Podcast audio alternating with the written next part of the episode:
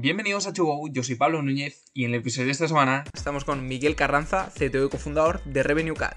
Nos contará cómo un ingeniero informático de Sevilla acabó fundando una startup en Silicon Valley, llegando a facturar más de un millón de dólares con tan solo tres empleados. A día de hoy han conseguido levantar más de 65 millones de dólares con inversores como Jason Lenkin, Index Ventures o el fondo de Y Combinator.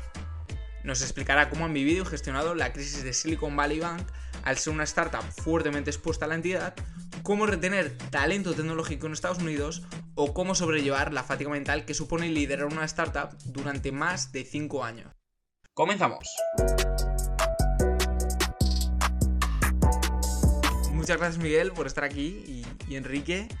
Eh, Vamos a empezar hablando sobre un tema que ha sido muy mediático durante estas últimas semanas y es que Revenue Cat está ahí en, Estados Unidos, tú estás ahora mismo en, California, en San Diego, ¿no?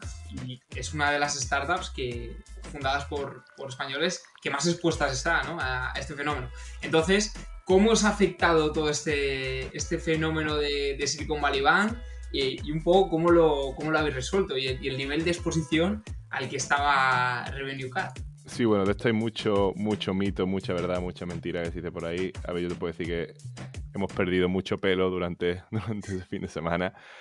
Eh, a ver, pri- primero, primero de todo, Silicon Valley Bank es cierto que, eh, por ejemplo, siendo fundadores, muchos de los fundadores a lo mejor no tienen tanto patrimonio líquido, pero tienen mucho patrimonio en, en su propia startup, por lo que sea, con lo cual es difícil que, que vayas a conseguir un una hipoteca por una casa en un banco normal, porque no entienden, a lo mejor tienes un salario bajo, pero tienes en teoría mucho, mucha porcentaje de una empresa que puede valer muchos millones, ¿no?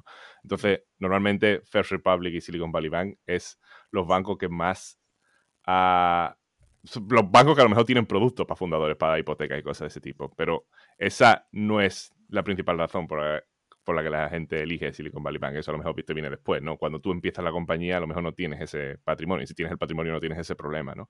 Eh, entonces, la realidad es que nosotros Silicon Valley Bank no nos daba nada. Lo que nos daba era un banco. Es que cuando integraba, era el estándar. O te ibas con Silicon Valley Bank o con First Republic. Pretty much. No había muchas más opciones. De hecho, ah, cuando, ha pasado todo esto, y tanto, tanto para nosotros como compañía, como fundadores, tanto, y, tanto como para los fondos, ¿no? Porque los fondos tienen, es un tipo de capital muy concreto en el que de repente entran muchos millones, pero esos muchos millones se transfieren y no están, eh, no todos los bancos quieren, quieren lidiar con ese tipo de clientes, ¿no? Eh, entonces, vamos, tenemos inversores nuestros que, que, no han podido abrir una cuenta con, JP Morgan Chase. Ah, y nosotros hemos tardado en abrir una cuenta con, con, con Chase más de 10 días a pesar de contactos y demás, ¿no? Con Morgan Stanley, ¿no? Eh, entonces, hay, ahora hay más alternativas, es cierto, con, con, Brex, eh, Mercury y todo ese tipo de bancos más alternativas, pero cuando nosotros empezamos era, era el estándar y nadie, nadie lo discutía, ¿no? O sea, que no es que pilláramos ese banco porque nos daba algún beneficio, nos daba más rentabilidad, ni muchísimo menos. Después, el tema es que sí es cierto que hay un. que hay un, eh, los bancos, todos los bancos pagan un porcen- mm, pagan un seguro, ¿no? Que es el FDIC, que asegura cada cuenta hasta 250 mil dólares. Lo cual, para un individuo normal está bien, pero para las compañías la verdad es que se queda corta. Entonces, pues, hay ciertos mecanismos para protegerlo un poco más y diversificarlo un poco más, pero la realidad es que eh, si tienes una inversión de 60 millones, de 10 millones de dólares, lo que sea, no vas a estar abriendo cientos de cuentas, ¿no? no o sea, no, no, no, no, no- tiene sentido que en, distintos bancos, porque a lo mejor no hay tantos bancos y después acceder al capital. Aparte, para operaciones vas a necesitar tener mucho el, eh, el capital. El, consejo que daban todos los inversores siempre es en plan, no te preocupes por la rentabilidad, no te preocupes por eso, porque vas a conseguir mucha más eh, rentabilidad eh, centrado en tu producto, sobre todo en el early stage, ¿no? Cuando, cuando no tienes un CFO o lo que sea.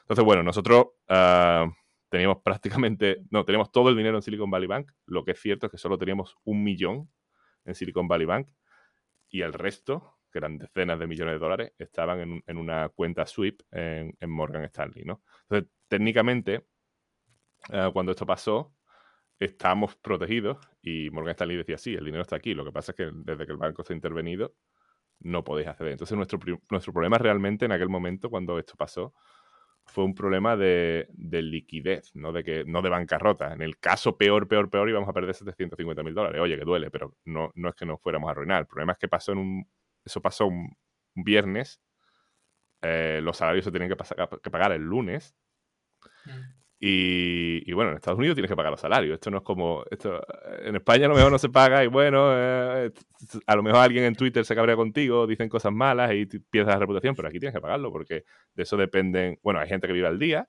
eh, hay seguros médicos que, que, O sea, el seguro médico depende. De, de, el seguro médico lo paga la compañía y depende de, de, que puedas hacer el payroll. Aparte, el sistema de payroll también está usando Silicon Valley Bank. Rippling, que es uno de los más grandes, está usando Silicon Valley Bank. También estaba expuesto, ¿no?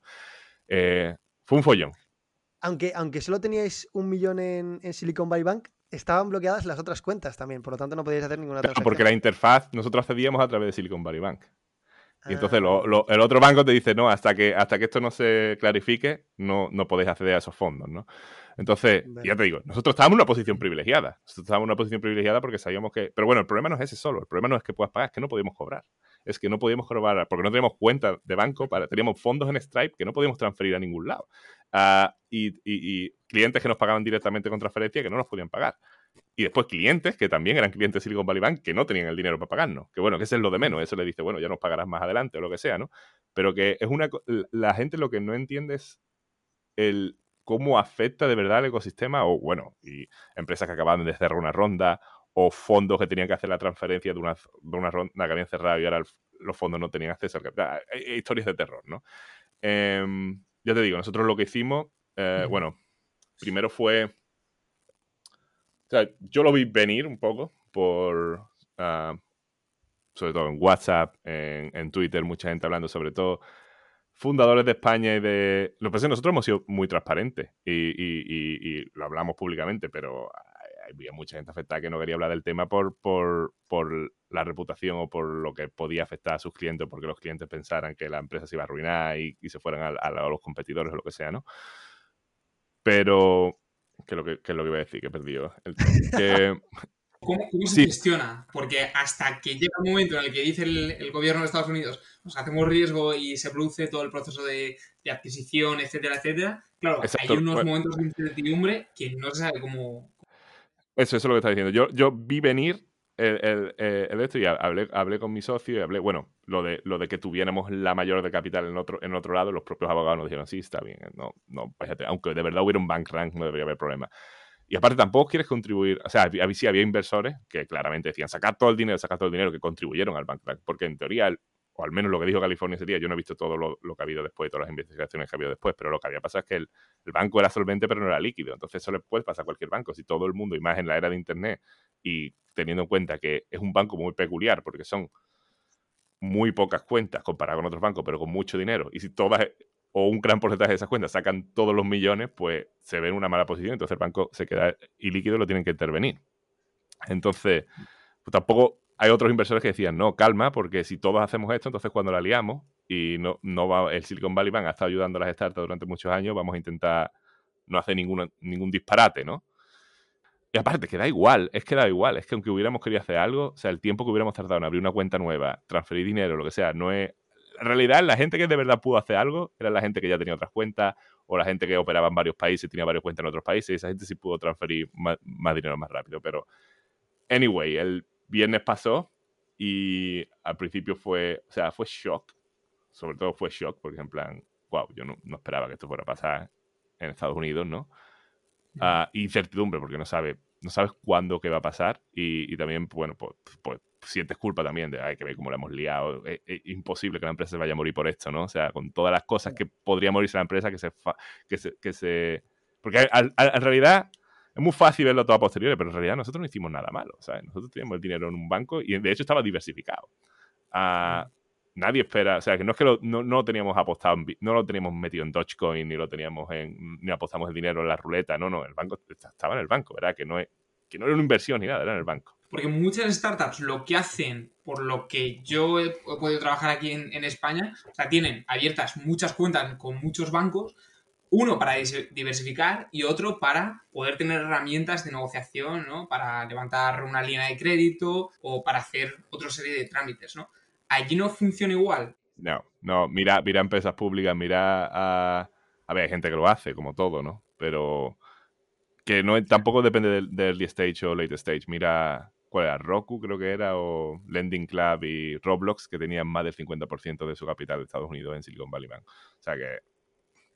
Uh, A ver, nosotros lo que hicimos fue, después de entrar en pánico, fue en plan, bueno, hablamos con los inversores, muchos inversores pues, estaban igual con sus fondos, pero bueno, durante ese fin de semana lo que hicimos fue, venga, vamos a, hacer un plan de guerra, vamos a intentar abrir, primero necesitamos una cuenta de banco lo antes posible, vamos a ver quién conocemos, Brex nos ayudó y nos abrió una cuenta de banco rápidamente, tuvimos suerte de que uno de, de nuestra directora del board también estaba en el board de Brex, con lo cual, y es empresa de YC, nos, a- a- y, eh, ayudaron a muchísimas empresas de YC a que abrieran cuenta de, de- de banco rápido, con lo cual ya teníamos una manera de operar. Y después, bueno, básicamente nosotros sabíamos que necesitábamos alrededor de... El lunes necesitábamos alrededor de 250 mil dólares para hacer, para hacer el... Para hacer payroll, ¿no? De la gente de Estados Unidos. Entonces, Porque duda, Ah. duda rápida. Si tú no Sí. pagas el lunes tus- los 250k, ¿qué, qué consecuencias tiene esto en A USA? ver, yo no, no soy abogado, ni sé tanto de, de people, y depende quién. Hay gente que te va a decir que no pasa nada, pero es un marrón. La realidad es que es un, es, es, es un marrón por muchos motivos. Te puedes meter en problemas. en- el consejo generalizado en ese momento es: si no puedes pagar, tienes que despedir a la gente, básicamente. Ah, y bueno, tienes que pagar, ese, ese lo tienes que pagar, porque eso es lo que han trabajado las dos semanas antes. Además, que se paga cada dos semanas. Es más, eso lo vas a tener que pagar. Es más, si no vas a po- poder pagar el de dentro de dos semanas, entonces tienes que despedir a la gente ya. O tienes que hacer al- al- al- algo parecido, ¿no?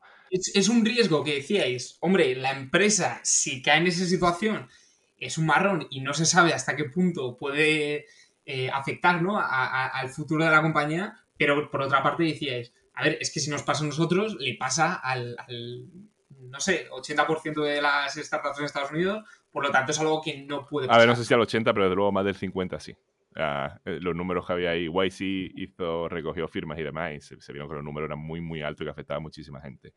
Eh, a ver, nosotros sabíamos que con lo que dijeron eh, que los 250 mil dólares, esos asegurados iban a estar accesibles el lunes, con lo cual ahí teníamos un poco de esperanza, pero no, o sea, nosotros no podíamos jugárnosla a eso. O sea, si te la juegas a eso, tú no sabes si ahora todo el mundo va a intentar sacar el dinero a la vez, si el banco no va a funcionar, si las transferencias no van a llegar a tiempo. Había much- mucha incógnita ahí. Entonces, bueno, pues intentamos hacer todo. Teníamos un cliente que acaba de ver, un cliente muy gordo que acaba de firmar ah, y dijimos, hey, por favor, ingresadnos el dinero el lunes a primera hora. Eh, después, y poco a poco buscando debajo de las piedras, otro inversor que dijo, mira, mis fondos del, del, fondo están, están bloqueados, pero yo tengo totalmente fe, total fe en vosotros. Ah, yo hago una transferencia de 250 mil de mi dinero personal el mismo lunes para que podáis hacer el payroll y ya vamos viendo, ¿no? Y poco a poco, ahí buscando, eh, estábamos intentando conseguir, bueno, y después había, mucho- había muchos proveedores también, por ejemplo, remote.com, que es lo que usamos para contratar a la gente en, Europa y otros países, eh, dijeron que, ellos los teníamos que pagar el viernes, dijeron que no pasaba nada, que como ellos tenían un prepago, que, ellos se hacían cargo de, que, el, que el payroll iba a ir y que ya después os tenían en cuenta, obviamente, supongo que te, cobrarían un interés o lo que fuera, pero bueno. Entonces también ahí se ha visto, ah, y nosotros también lo hicimos, obviamente, hubo- hubo- nosotros no le íbamos a cortar el servicio a los clientes que no, que no pudieran pagar por, porque tenían el problema bancario que estábamos teniendo todos, ¿no?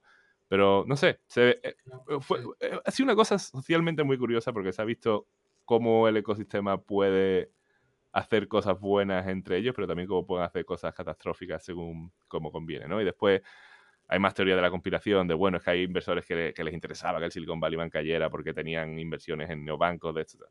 A ver si ya te puedes creer lo que tú quieras, o, o cosas, cosas más gordas, ¿no? Pero bueno, esa, esa es más o menos la situación, fue muy estresante. La verdad es que el domingo, cuando... Porque el problema lo que se temía es que fueran otros bancos. Se temía, a mí, a mí me estaban escribiendo otros fundadores que a lo mejor tenían la mitad del dinero o más dinero en, en, en First Republic en otro banco y eran plan, hey, ¿qué hacemos? ¿Sacamos todo el dinero el lunes? No sé qué. Entonces eso es lo que se temía. Había gente haciendo cola en los bancos. Ah, Mm.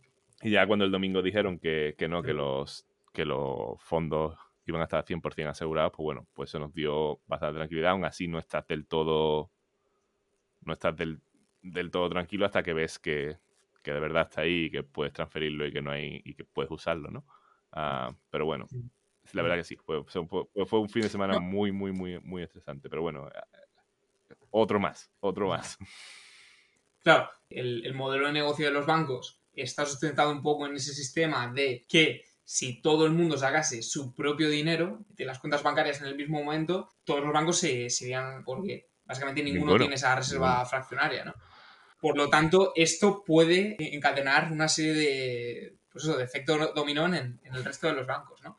Pero en ese momento, ¿qué se hace? O sea, llamas al inversor, los inversores hacen, hacen un proceso de consultoría a su portfolio y les dicen un poco los procedimientos que tienen que hacer, o de, dentro de la propia empresa el CFO pone sus soluciones, o estos, estos temas de Pues, crisis... eh, a ¿cómo ver, se- depende de se los inversores, eh, pues, pues depende de los inversores que tengan, ¿no? Hay inversores que son muy buenos y que te van a ayudar dentro de lo posible, y otros inversores que no, pero también estaban limitados. Muchos de ellos tenían los fondos bloqueados o incluso ah, normalmente la mayoría de los fondos tienen, tienen unos, unos contratos y unos acuerdos con los limited partners que dicen que, que no pueden salvar a empresas que no van bien o cosas así. Entonces también los fondos se ven limitados porque si todo el portfolio eh, eh, está mal eh, por motivo de liquidez, pero hay empresas que son ganadoras y otras que no, a quién salva, a quién no salva, cómo lo haces, cómo lo gestionas. No, no, no, no es, no es tan trivial de, venga, sí, salvamos a todo el mundo.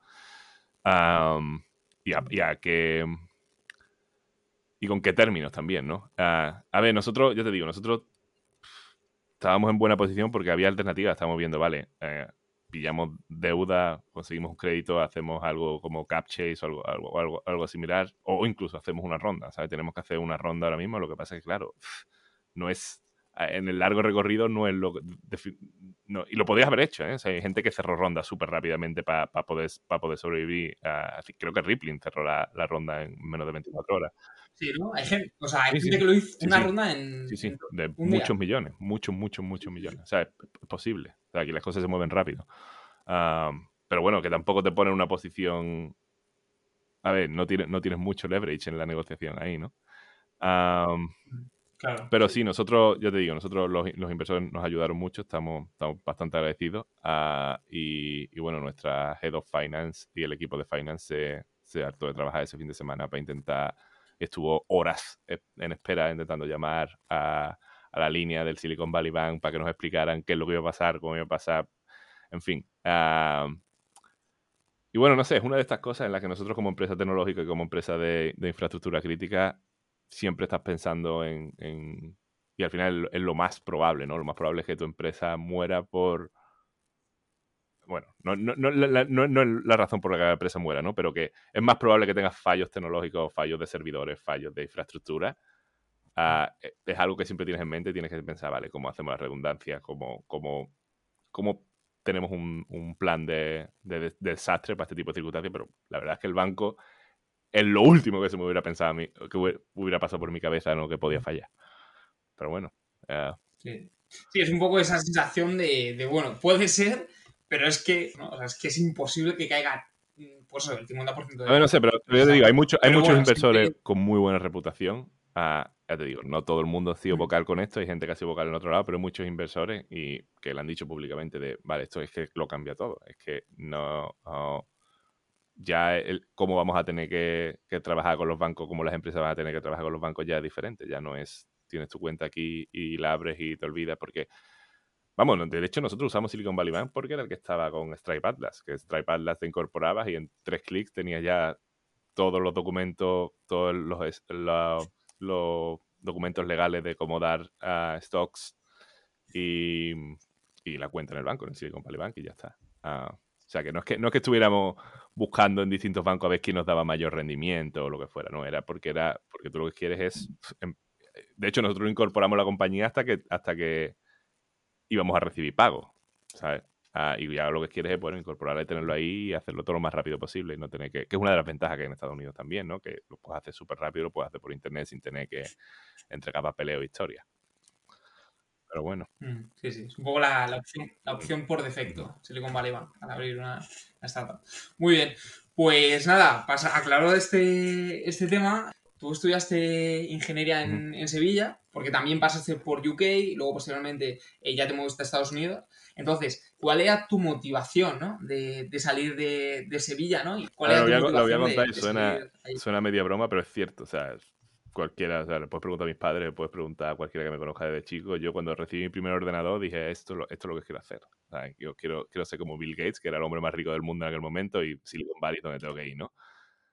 Pero eso es, lo- eso es como el niño que dice que quiere ser torero, quiere ser bombero o astronauta, ¿sabes? No, realmente, yo sé, tampoco, tampoco veía que eso fuera muy factible, ¿no? Y cuando vas creciendo, o sea, yo sí tenía claro que quería estudiar ingeniería informática. Es más, en mi caso era vocacional, no era uno de estos casos en los que llegas y después te llevas el palo porque hay muchas matemáticas y tú pensabas que ibas a estar programando videojuegos y cosas. Esto no, yo sabía, yo sabía dónde me metía.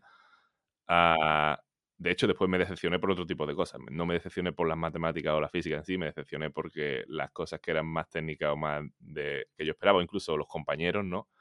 Que no tenían el mismo interés y eso fue un poco desmotivante al principio. Después, pues bueno, lo superas como otras cosas, ¿no? Pero en el sentido, en el sentido de ambición o de que tú querías muchas cosas, muchas cosas. Eh, eh, hay mucho derrotismo también. Una cosa muy, muy curiosa también, en, otras partes de España a lo mejor no pasa, pero en, en Sevilla en concreto, eh, la escuela de ingeniería informática era, donde creo que antes era matemática, no sé, está al lado de matemáticas, la mayoría de los profesores tienen un background más de matemáticas, no tanto de ingeniería, y todas las demás ingenierías, telecomunicaciones, industrial, química, todas están en otro campus. Entonces, a lo, era muy curioso hablar con mis compañeros de, de, aeronáutica o de industrial que le estaban diciendo a ellos siempre, oh, vosotros son los que vas a controlar el mundo, los ingenieros son los que controlan todo, no sé qué. Y a nosotros en plan, sí, vais a trabajar para la Junta de Andalucía escribiendo código, ¿sabes? Eh, entonces no había tampoco... no, no, había tampoco ejemplos, ¿no? Era, era, era todo eso, ¿no? Vas a acabar en consultoría. Eso fue, eso fue lo que fue un poco desmotivante para mí, ¿no? Yo, uh, cuando, cuando terminé, vi lo que había y la verdad que no era muy, muy motivante. Y no porque yo fuera mejor que nadie ni nada, sino simplemente porque no... Nadie, nadie estaba pensando en construir productos, nadie estaba pensando en, probar tecnologías nuevas, era todo, vale, eh, eh, ni siquiera ahora, ahora se está usando PHP, pero en aquella era, todo Java Enterprise y, con tecnologías súper anticuadas y, y, a mí no me motivaba eso mucho. Y es cierto que sí, en, en Madrid, en otros sitios sí había más cosas, Twenty estaba, había un poquito más de ecosistema, pero también estaba muy verde, ¿no? Y entonces, bueno, me salió la oportunidad de irme al Reino Unido y hablé con gente que había hecho el máster antes que yo y, eh, vamos, era, era, una beca. Ah, y, y, bueno, la gente estaba contenta y, en, y cierto, cierto, que en Reino Unido había más oportunidades porque había muchas más empresas internacionales allí, incluso había más startups más empresas de productos. Y dije, bueno, pues voy para allá y por lo menos retomo el inglés también. Me mido. Yo creo que lo, que más me sirvió, que al final lo tuve otra vez, e, es, algo que he tenido otras veces en mi vida. Una vez cuando fue al Reino Unido ah, y me tuve que enfrentar a estudiar en inglés con gente de, de, otros países y no sabes si tu nivel es suficiente bueno o no. Otra vez fue la primera vez que vine a, Silicon Valley y la tercera vez fue cuando pasamos por Y Combinator, ¿no? Que te das cuenta que siempre tienes el síndrome del, del, impostor, ¿no? Y no sabes realmente cómo de, cómo de bueno eres o cómo de malo eres, ¿no? Uh, y, y, bueno, eh, eso, al final, pero también al final te ayuda mucho también ponerte. Eh, ser, el más listo de la habitación es que estás en la habitación equivocada, yo creo, ¿no? Entonces muchas veces te ayuda ponerte cerca de gente que, que, tú consideras que es espectacular porque te, te ayuda a subir el nivel. Al, al, llegar a UK, pero sobre todo a San Francisco, ¿cuál era tu nivel con respecto a tus, a tus posibles compañeros, ¿no? Porque eh, lo que tú dices, se tiene ese síndrome del impostor y, se habla muy bien, ¿no? Del talento tecnológico que hay, que hay en España, ¿no? Pero realmente tú que lo has vivido en primera persona, ¿cuál es la diferencia de nivel entre un desarrollador de España con uno de eh, Estados Unidos, ¿no? Depende de muchas cosas y también, obviamente, la, educación ha cambiado y, poco a poco se acerca más a, lo que es la, la, industria, ¿no? Para mí, o sea, es una complicación, ¿no? Se llega, primero, llegas a, llegas a una startup, que de hecho cuando yo me entrevisté en la startup a la que iba eran muy pocos, eran 12 o 13 y cuando llegué eran 40 y pico porque habían hecho una ronda de financiación y me contactado mucha gente. Entonces ya mentalmente es, vale, esto no es a donde yo pensaba que iba a venir, a lo mejor voy a, estar trabajando en otro proyecto distinto de lo que me dijeron que iba a estar trabajando, en fin, las cosas aquí se mueven muy rápido. Uh, eh, yo creo que tienes una definitivamente un periodo de adaptación y yo cuando llegué, vamos, recuerdo, porque mi objetivo era en plan, vale, mm, si a mí me gusta esto, yo voy a trabajar muy duro para, para que me pueda quedar, porque originalmente solo venía para seis meses, mi visado era de seis meses. Y digo, bueno, si, si a la empresa les gusta, uh, me pueden ofrecer quedarme más tiempo y que me haga un visado más, más para largo recorrido y demás, ¿no? Entonces era mi, mi misión, mi, ese era mi objetivo, pero cuando llegué allí y ves lo que hay y ves que ya no solo, bueno, después de un año, yo iba un poco más confiado con mi inglés, porque llevaba un año en Inglaterra y había, eh, escrito una, tesis del máster en inglés y la había presentado y demás, pero ahora llegas allí y tienes acento de, no solo de todas las partes de Estados Unidos, sino de todas partes del mundo, ¿no? Ah, por las primeras semanas estás un poquito diciendo, uff, a ver cómo va esto, ¿no? Yo estaba un poco, ¿cómo se dice? Overwhelmed, ¿no? En, en plan, bueno, no sé, sí. Pero al final yo creo que eh, son varias cosas, ¿no? Uno es que, bueno, dicen, dicen que los inmigrantes suelen, son los que, los que más rápido suben las escaleras en, cuando emigran a Estados Unidos y demás, ¿no? Porque no tienen otra cosa, no tienen otra distracción, no tienen nada que perder, ¿no? A ver, no sé si eso será verdad, pero yo creo que lo que sí vi particular es que mis fundamentos eran muy, muy sólidos. Y que con, con lo, o sea, los estudios en España me dieron unos fundamentos de, de ciencia de la computación y de lo que es informática muy, muy sólido. Y a partir de ahí, pues sí, obviamente no tenía la, no tenía la experiencia en las tecnologías que se estaban usando o en la manera de trabajar, pero si eres capaz de adaptarte rápido y eres curioso, eh, el nivel no tiene nada que envidiar. Y ahí te das cuenta también que no es que... Primero, que hay mucha morralla, porque como en Silicon Valley es una meca, va, es como Hollywood con los actores, va todo el mundo allí. Si encima hay más demanda de ingenieros que los ingenieros que hay, pues al final se van a contratar gente mala también.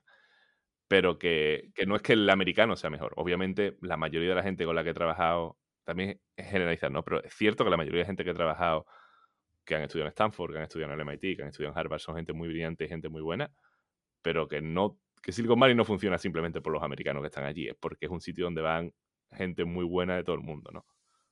Ah, claro, desde fuera la tenemos muy... Los no tienen nada que, no tienen nada que envidiar. Es más, yo creo que en realidad, al final, una de las primeras cosas es el inglés. Y la gente me va a cancelar por esto, pero es, la realidad. Hay mucha, hay mucha gente de un nivel brutal, pero como eh, se ve asustada con el inglés, piensa que no, que no son capaces de, llegar, ¿no? Y también, bueno, los americanos también se venden mucho más, por supuesto. Ahí es donde conociste tu cofundador, ¿no? Y, conociste lo que era el problema, lo viviste en tus carnes, eh, de lo que es eh, Revenue Cat, ¿no? Entonces, en este caso, una de las cualidades para unirse a un cofundador, que al fin y al cabo eh, te vas a casar y vas a estar más tiempo con, él que con tu mujer, algo que no sea tan obvio como el tema de la complementariedad, que te hayas dado cuenta que es, que es muy importante que ah, tenga un, bueno, ah, al final, siempre digo lo mismo, pero la realidad es un matrimonio sin la parte buena del matrimonio, ¿no? Ah, em, yo creo que lo de la complementariedad es algo que se habla mucho y en realidad, en ciertas formas, eh, Jacob y yo somos complementarios, pero en realidad si miras nuestro background son bastante parecidos. Los dos somos personas técnicas, uh, bastante técnicas. No es que tengamos, ninguno de los dos tenemos un background de negocios ni, ni, ni, nada por el estilo. Es puramente técnico, ¿no? Uh, pero yo creo que una de las cosas más importantes son los, son los valores, ¿no? Y, y saber que habrá veces en las que, o sea, estar totalmente convencido de que habrá veces que vas a tener desacuerdos con la persona, pero que la persona no es, que, los intereses comunes son mayores y que no lo está haciendo para fastidiarte a ti, sino porque realmente cree que esa, que esa es la manera correcta y, tener esa confianza, ¿no? De decir, vale, eh, compartimos los valores, porque al final las discusiones que hay son, muchas veces no, no lo saben, ¿no? En plan, ¿hacemos una ronda de financiación ahora o no la hacemos? O la, eh, pillamos el dinero de estos inversores o lo pillamos de otros, ¿no? Eso, eh, a lo mejor tú puedes pensar, ah, vale, este, lo está pillando este porque quiere, quiere tener el, favor, el favor porque quiere, no sé. Creo que si, si tienes de verdad plena confianza en, en, que, los valores de la persona son, son compatibles con los tuyos, creo que es lo que hace la diferencia, ¿no? Y honestamente, es algo que YC dice siempre, eh, hace muchísimo hincapié en, en co-founder conflict, que es una de las, sobre todo en early stage, es una de las grandes posibilidades por las que una empresa puede morir, porque, a ver, si hay un conflicto gordo al principio y las cosas no están más o menos, o sea, la empresa puede morir, porque el producto puede que no se desarrolle, porque, hay, mucho, hay mucha dependencia, ¿no? Y, y, y mi socio y yo nos reíamos mucho Ah, y bueno, la realidad es que no, nos ha pasado precisamente por eso, por la, por la relación persistente que teníamos, porque habíamos trabajado durante muchos años en una startup antes y habíamos trabajado en una startup en la que había tenido momentos muy altos y momentos muy bajos, ¿no? Entonces, cuando, cuando compartes ese tipo de experiencias con, con una persona y, lo... No, no, digo que sea imposible que empieces una, una startup, hay casos de éxito, ¿no? Pero creo que quitas muchísimo riesgo cuando has trabajado con alguien durante mucho tiempo y lo has visto en las situaciones buenas, en las situaciones malas y cómo ha reaccionado y cómo, y, cómo es como persona también. Y sobre todo también si lo conoces fuera del trabajo, ¿no? También ahí hay, mucha lucha de egos, ¿no? O sea, yo creo que obviamente sí que muchas veces tenéis la misma visión, pero muchos de esos conflictos al final son más lucha de egos que realmente un desentendimiento en el camino. ¿O tú cómo lo ves? Sí, sí, sí. Por eso creo que no sé, eh, creo que si, si, si, si, eh, si todos los fundadores tienen esa misma mentalidad es cuando vienen, vienen los, conflictos, ¿no? Ah, en, vez de, en vez de estar pensando en, en el largo recorrido, ¿no? Y también entender cuál es el objetivo, ¿no? De por qué, cuál es la razón por la que se está montando esto. O sea, y, y yo no digo que sea malo o peor, pero, o sea, malo o bueno, pero hay gente que, hay gente que su objetivo es, eh, eh, voy montar algo para conseguir la mayor valoración posible y para en un año vender la empresa y, jubilarme, ¿no? ¿Vale? Hay gente que, simplemente lo hace sin pensar por el dinero porque quiere hacer un producto chulo. O hay gente que lo que quiere es, es que no quiero tener un jefe nunca más. No hay muchas, muchas motivativas. Un- Una que...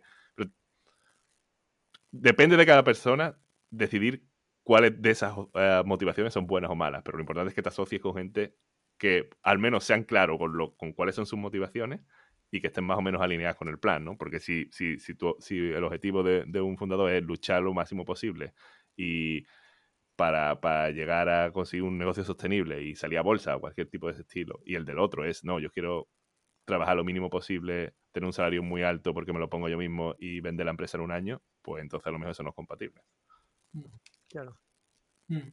Sí, pero e- este tipo de cosas es algo que en las primeras fases tú empiezas y la máxima preocupación que tienes son conseguir clientes. Bueno, el deberían ser, esos deberían y- ser, pero no son siempre, ¿eh? No son siempre. Pero cuando te planteas este tipo de cosas eh, y de repente a lo mejor lleváis dos años, habéis levantado una idea, entonces este tipo de conversaciones no se tienen hasta, hasta momentos en los que ya casi... Claro, no Eh, el tema es la transparencia, ¿no? Estas cosas las tienes que tener, estas conversaciones las tienes que tener al principio, pero también las tienes que, la vida cambia, la vida da muchas vueltas y, y muchas cosas que te pueden pasar. en- en- es que es otra de las cosas que no te das cuenta, porque tú estás centrado en tu startup, centrado en tu startup, centrado en tu startup, pero después el mundo cambia, aparece el COVID, aparece, te puede venir una enfermedad, puedes tener alguna cosa familiar, hay miles de cosas ahí, no sé si tus motivaciones puedes cambiar, pero, pero lo importante es que tengas esa relación en la que puedas tener este tipo de conversaciones ah, con, con tu socio y, y que no, y que no haya temas tabú en ese sentido, ¿no? Y, y en vuestro caso, ¿cada cuánto habláis? No sé si eh, nos comentó Pablo, por ejemplo, en un episodio, que ellos todos los lunes eh, tenían como la conversación a modo de casi fuck up night, ¿no? En los que se decían lo que le había jodido del uno al otro, ¿no? Durante esa semana, ¿no? Para limpiar la Sí, casa, al fin y al cabo. Esa relación, en vuestro caso, ¿cómo, cómo Honestamente- funciona? ¿Os sentéis cada semana o...? Al principio, al principio Sí. yo creo que. Al principio yo creo que eso pasaba más. Al principio, al principio del todo, porque había tanto por definir. ah, había tantas, co- tantas cosas por Hmm. definir, te tienes que mover tan rápido que muchas veces a lo mejor ah, alguien, eh, yo tomaba una decisión técnica o a lo mejor él tomaba una decisión más de proceso, más cultural o lo que sea, sin rápida, sin cultural, y a lo mejor era en plan, oh, ¿por qué has hecho esto? Yo hubiera pensado lo otro. Pero al final, es lo que te digo, es, al- si de verdad entiendes que el objetivo común es el mismo, ah, poco a poco vas aprendiendo también, ¿no? Pero sí, ah, de hecho, ahora que estamos en remoto hablamos, yo creo que bastante más que cuando estábamos en presencial, ¿no? Ah, Mm. pero, pero sí, ya te digo, a ver, no, no, no, no es que no haya discusiones, obviamente siempre, siempre, siempre hay discusiones, ¿no? Pero es, el, el- e- e- es cómo, las, cómo las llevas y cómo, cómo cuánta confianza tienes con, con la, con la otra persona, ¿no? Mm. Imagino que, bueno, ya seis uña y carne, ¿no? Em, y bueno, vamos a hablar sobre Revenue toca. eh, que, bueno, no sé, no, sé, no sé cuántas veces habrás dicho el pitch, ¿no? Pero en este caso eh, te queremos challengear un poco. Eh, di el pitch, y esto es muy difícil, para que lo entienda una de Vale. nuestras abuelas. Es decir, eh, lo más fácil posible que hayas contado nunca. Vale, lo, lo voy a intentar, ah, se complica, pero vamos, lo voy a intentar. Bueno, asumi- asumimos que la gente conoce, sabe lo que es una aplicación móvil, sí, ¿no? Bueno, pues una aplicación que sí, tienes sí, en el móvil ah, y tiene, eh, tiene un, un modelo de pago a nivel de suscripciones, es decir, que pagas todos los meses o, todo- o- o todos los años para poder acceder al producto, como puede ser Netflix o como puede ser eh, un abono a, a la, la cuota mensual del teléfono de Internet, ¿no?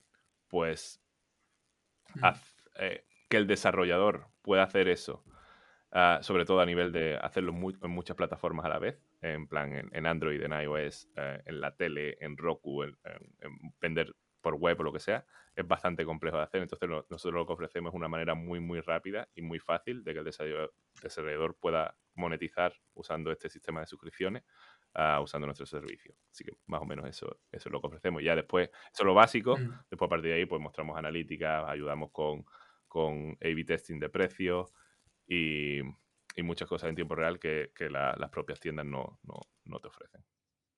Entonces, básicamente lo que te estamos ofreciendo es algo, algo que tendrías que construir tú en, eh, in-house ah, si quisieras llegar a ese nivel de sofisticación que no muchas compañías tienen los recursos de ingeniería para montarlo. Entonces, pues, eh, lo puedes usar- eh, tú nos puedes usar nosotros y no te tienes que preocupar por eso y, y puedes dedicarte a lo que es único de tu producto en lugar de, de tener que construir una infraestructura de, de- de pagos.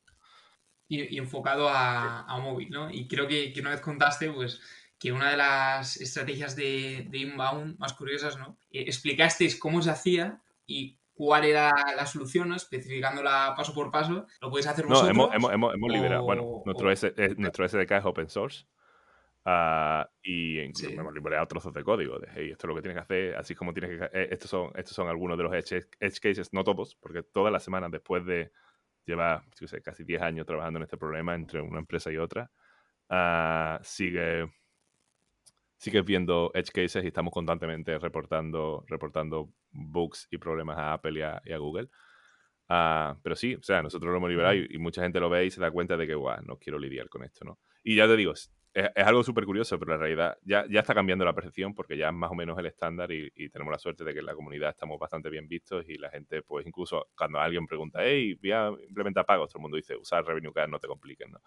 Pero, Mm. pero al principio era mucho más fácil vender a la gente que ya lo había hecho que a la gente nueva, porque la gente nueva ah, infravaloraba el problema muchísimo y pensaba, "Ah, mi equipo de ingeniería es magnífico. Y da igual, o sea, tú puedes tener un equipo de ingeniería magnífico, el tema es que vas a tardar en hacerlo y después el coste de mantenimiento va a ser bastante alto, Mm. porque esto cambia todos los días. todo- o sea, no todos los días, pero Mm. ah, Apple y Google todos los años tienen una conferencia y anuncian todos los nuevos cambios, porque tienes que adaptar todo tu sistema. Y al final, como mínimo, vas a tener que tener un ingeniero full time trabajando en esto, ¿no? Entonces, pues, te- puede salir bastante Mm. rentable.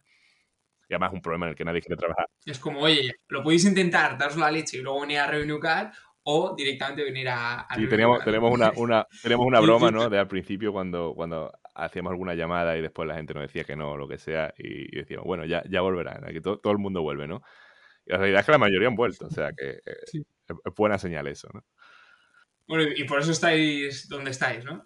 Eh, y a día de hoy sois más de 70, Creo que, 70, creo ¿no? que Más o en torno a menos. 65. 65, justo. Pues ahí entre 60 y 70. Eh, te quería preguntar, eh, ¿cómo se contrata y se negocia un salario en, Bueno. en Estados Unidos, ¿no? Porque a nivel de, de condiciones laborales para la empresa no tiene nada que ver, ¿no? Todo el tema del despido, es, es- es- el entorno laboral es mucho más líquido, ¿no?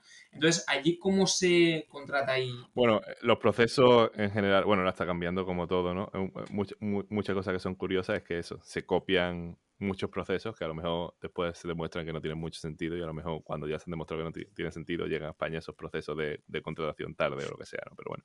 Ah, los procesos suelen ser largos. Ah, mm, sobre todo los procesos técnicos suelen involucrar alguna parte técnica. No es. Yo me he entrevistado en España, no llego a trabajar en España, pero me he entrevistado y la realidad es que la mayoría de los procesos que hice apenas eran técnicos y eran más personales o, o vale, es, mm, se supone, se fían de la experiencia que tienes en tu currículum o lo que sea, ¿no?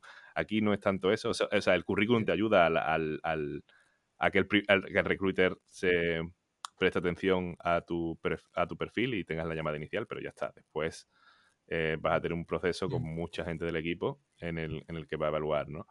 Y, y bueno, el- yo te digo, los técnicos, hay pruebas técnicas de algún otro tipo, puede ser eh, eh, de código en el momento ah, o puede ser un ejercicio que se mande para después presentarlo y revisar, pero suele haber algo, algo, algo, algo. Y esto pasa con prácticamente todos los roles, ¿eh? incluso con los roles de negocio suele haber algo más, más práctico que tienes que demostrar, no es simplemente hablar y decir, pues yo tuve tal experiencia, yo lo que sea, que también son parte del proceso, pero no todo, ¿no?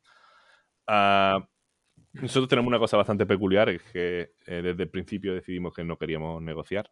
Entonces nosotros tenemos puesta la, la filosofía, bueno, nosotros ponemos los salarios que van a tener el puesto desde el principio, antes de empezar, y bueno, si te funciona bien, y si no te funciona, pues es, es- es lo que hay, básicamente. No, eh, no, esta no es mejor, esta no es para ti. Creemos que es un sistema justo, basado en, en la empresa empezó en San Francisco, entonces nosotros pagamos ah, salario de San Francisco en todos lados, lo cual tiene ventajas e inconvenientes, pero bueno, así es como decidimos y simplificaba mucho las cosas.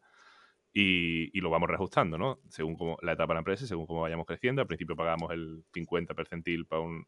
Después fuimos subiendo, ahora creo que estamos en el 80-85 percentil ah, para empresas localizadas en el Bay Area con, con tanto funding y no sé qué, ¿no? Pues coges los datos y, y ya. Y de eso no nos desviamos, ¿no?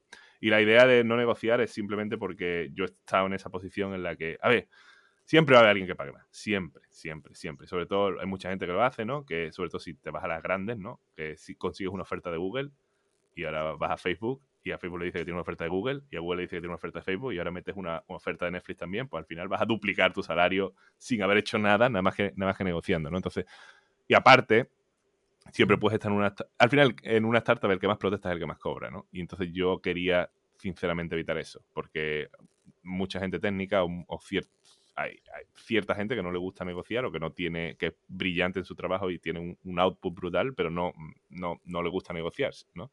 Entonces no me parecía a mí justo que el, que el que mejor negociara fuera el que, el que más cobrara y crea esa, no sé, esa, esa sensación de cuando, sobre todo en una startup que todo el mundo tiene que estar muy alineado, esa sensación de, vale, esta persona no está tirando el carro como estoy tirando yo, pero está cobrando el doble o está cobrando mucho más que yo, ¿no? Entonces, bueno, más o menos... Encima, cuando entras en ese loop, es decir, en el momento que tú ya accedes a darle un, más, un porcentaje más alto, ahí ya empieza el loop y estás frito. no, y como diga, a mí yo estaba en esa situación, yo estaba en esa situación en la que, en la que yo dirigía un equipo técnico y ahora alguien que estaba a lo mejor dos niveles por debajo mía, ah, le llegaba una oferta de otra empresa grande en el que el salario era más alto que el mío. Y ahora dices, ah, venga, pues hacemos una contraoferta. Dices tú, bueno, pues si le estás haciendo una contraoferta, lo que estás demostrando es que no le estás pagando lo suficiente. Y ahora su manager y el manager del manager va a ver que está cobrando más que él. Esto es un, desastre, ¿no? Porque además lo más probable es que después ya en ese punto no lo acepte, ¿no? Eh, entonces, bueno, quisimos simplificar. Eh, no significa que esto no tenga problemas, obviamente tiene problemas. La realidad es que no hemos perdido, no hemos perdido apenas, o sea, tengo los números, no recuerdo ahora mismo, pero es cierto que no hemos porque también se filtra, ¿no? A nivel, cuando llegas al nivel de oferta ya hay alguien que te intenta negociar, pero porque no se lo cree, pero dice, no, no, es que esto es lo que dijimos y esto es lo que hay. Pero ya se filtra, ¿no? Hay gente que de entrada no le funciona esa, compensación y no, y no viene. Pero digo, no hemos perdido mucha gente a nivel de compensación a la hora de, oferta. Ah, también es cierto que al final, pues, te crea un sesgo, ¿no? De que al final es más fácil contratar en sitios donde eh, el salario es más bajo, ¿no? Ah, obviamente en general no suele ser más fácil conseguir a alguien que tiene la misma experiencia en España que alguien que vive en Nueva York o en San Francisco, simplemente porque el coste de vida es mucho más bajo allí y el, salario es mucho más grande en comparación. Y, a nivel de número de preocupaciones que te pueden despertar por la noche, ¿e, e, ¿en qué posición está el que venga una empresa y te pueda fichar a, 10 trabajadores de, tu plantilla? ¿no? Porque al fin y al cabo, por muy eh, buena que sea la cultura dentro del sitio, por muy buenas proyecciones laborales, eh, siempre está el riesgo de que, pues venga una superempresa que acaba de levantar una ronda muy, muy, muy grande y, hay ciertas ofertas, ¿no? Que, el ser humano, pues, como tal, no, no, puede rechazar, ¿no? Y más en un ecosistema como, como Silicon Valley, en el que se mueve tanto dinero, ¿no? Claro, esto, esto cómo se trabaja a nivel interno, eh, tanto tú como tu, tu cofundador, de decir, eh, estamos expuestos a esto y tampoco podemos hacer mucho por controlarlo, ¿no? a mí me preocupaba mucho al principio, sobre todo porque la gente es muy crítica y aparte, cuesta mucho contratar gente buena, cuesta mucho, mucho trabajo. Y cuando contratas a gente buena que sube, sube el listón y que estás a gusto con ellos, pues al final personalmente también, pues en plan, oh, si esta persona se va.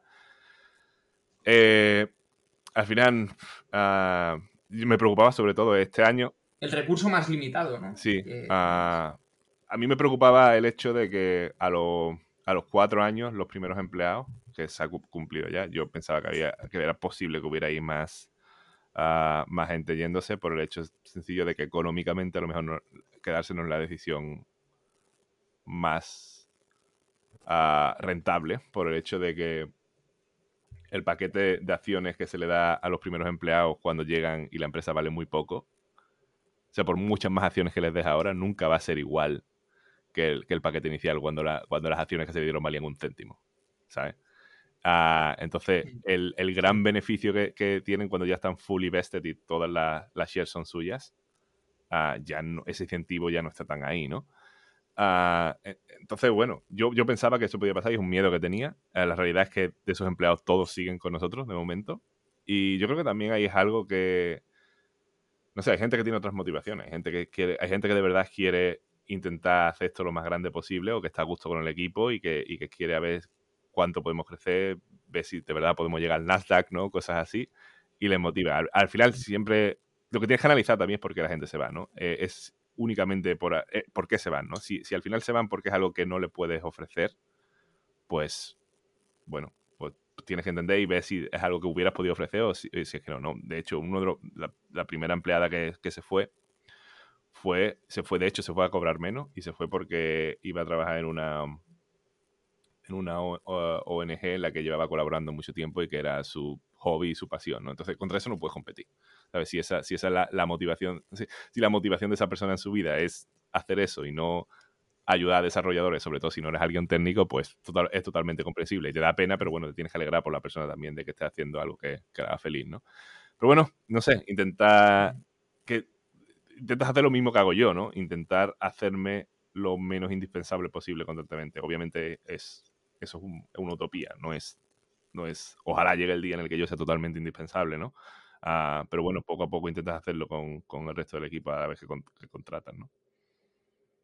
Porque, a ver, eh, justo este punto muy interesante, porque sobre todo en, tus tareas a día de hoy, cuando te entrevistamos en, la magazine en 2021, te, te, preguntamos, oye, tal, ¿qué, ¿qué, planes tienes para los próximos seis meses? Entonces decías, pues la verdad es que ni idea, porque empecé como programador, Luego, después de, creo que era después de la serie A, pues te dedicaste mucho a, hiring, si no me equivoco. Eh, a día de hoy, que claro, habéis levantado serie B, 40 millones. ¿Cuál es tu, tu, tu día a día? O sea, ahora mismo que... Igual, cambia continuamente, pero al final la...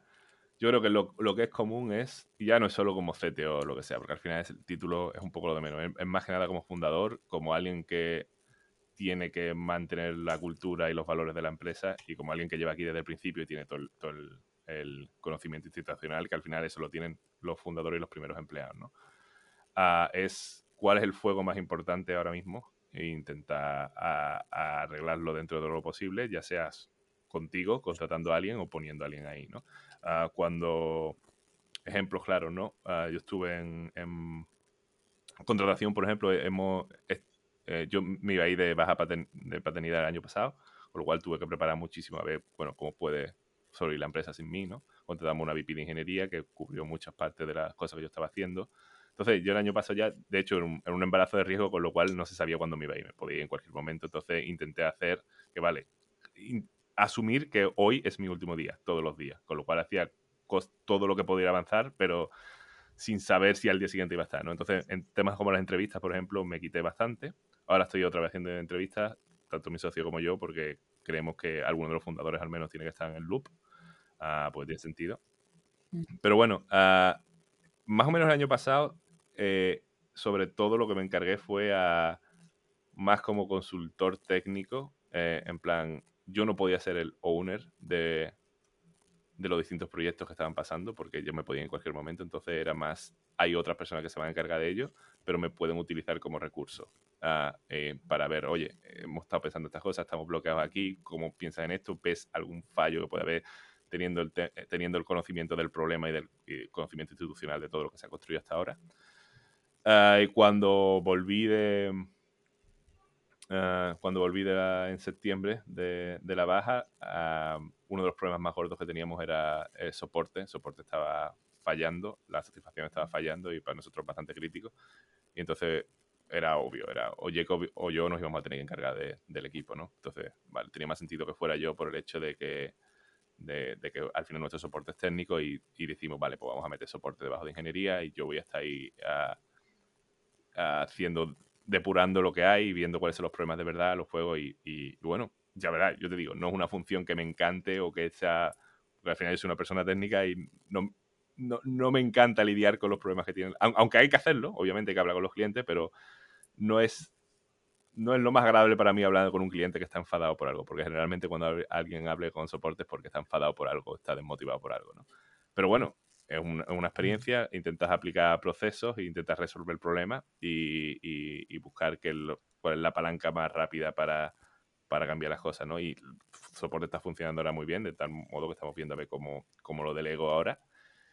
Y también ventas, me he estado dedicando un poco ahora, no, no solo no a nivel de ventas de, de tanto vender, sino a nivel de, bueno, Enterprise Customers a lo mejor tienen una necesidad de ingeniería especiales o quieren hacer alguna due diligence técnica o cualquier cosa de esa, pues en eso estoy ayudando un poco también.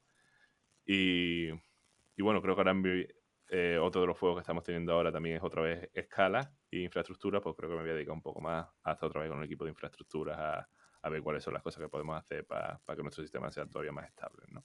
Entonces, va cambiando. Yo creo que al final es eh, la adaptabilidad y el, y el, y el problem solving. Y, bueno, y, ya te digo, y siempre intentar contratar gente que sea mejor que tú. Esa, esa, es la clave. Mm. Y en este entorno, eh, imagino que, que, la exigencia, sobre todo siendo el fundador de, de una startup VC es bastante alta, ¿no? No sé si has llegado a sufrir como una fatiga mental de, de, del emprendedor, ¿no? A ver, 100%, 100%. O sea, eso no es... No, no, no, hay momentos mejores y momentos peores, pero al final es lo de siempre, ¿no? Hay, es una montaña rusa, hay momentos muy altos, pero al final los altos no los disfrutas tanto muchas veces porque ah, acabas de tener uno bajo muy bajo o, o viene, va a venir otro bajo después. Viene, claro. Creo que tienes que pensarlo como que es algo a largo recorrido. Uh, pero bueno, hay que, tener, hay que tener mucho cuidado. De hecho, uno, de los, nuestros valores que añadimos es el de balance. Y la, razón por la que añadimos es básicamente porque, porque al principio ni Checo ni yo teníamos balance. ¿no? Yo no digo que ahora esté la cosa mucho mejor, va por época, pero, al final es constante, tiene esa presión constante. Siempre hay algo, siempre no, no, desconectas. Y es algo que también mucha gente no habla hasta que llega al punto más bajo o hasta que ha tenido mucho éxito y ya se puede permitir el hecho de hablar de esto, pero esto es normal. Uh, es muy difícil. O sea, es, muy, muy, muy, muy difícil porque estás continuamente pensando en esto y además mientras más grande la empresa, más familias dependen de, de, de, de que no la líes o la líes, ¿no? Y, y bueno, al final ya te digo, eh, eh, Jason Lenky, uno de nuestros inversores, tiene un blog post que hablaba de eso, ¿no? De que dice, eh, es muy difícil incluso a nivel de la familia porque puede que puedas permitirte el lujo de ir a ver la obra de teatro de tu hija o el partido de fútbol, pero el 80% de tu cerebro no va a estar ahí. Mm. Claro, para eso, es un poco utópico, ¿no? Porque al final, el que crea un producto brillante es porque está absolutamente obsesionado por lo menos una temporada, uno, dos, tres, cuatro años. Luego quizá una vez esté más estable, sí que, sí que se puede empezar a jugar con ese balance, pero... Sí, también, eh, también es un camino muy solitario, lo he dicho ya también muchas veces. Eh, al final, eh, por eso creo que es bueno tener un, un socio, ¿no? Y, y, y, la ventaja ahí es tener un socio o unos inversores o quien sea que cuando...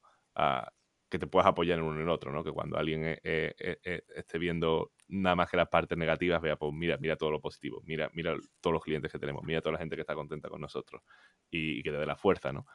Pero bueno, pero sí, hay que lo que tienes que intentar es buscar algo de fuera que te dé alegría también y que no sea únicamente el trabajo, porque como tú asocies tu felicidad o tu identidad únicamente a... Porque al, al final no nos engañemos, va a ser un 90% o un porcentaje muy, muy alto, porque es lo que un esfuerzo muy grande que le estás dedicando, ¿no? Y muchos años de tu vida. Pero, pero tienes que tener algo más, ¿no? Porque si es solo eso, entonces es cuando puedes tener eh, más, más, problemas. Sí. Y, en esos momentos, lo que decías, en esa función de, de, teatro de tu hija, en ese partido de fútbol de tu hijo, ¿cómo lo consigues, ¿no? Para desconectar, ¿no? Y poder pensar en lo que es vida de Miguel, ¿no? Y, y no Revenue Card.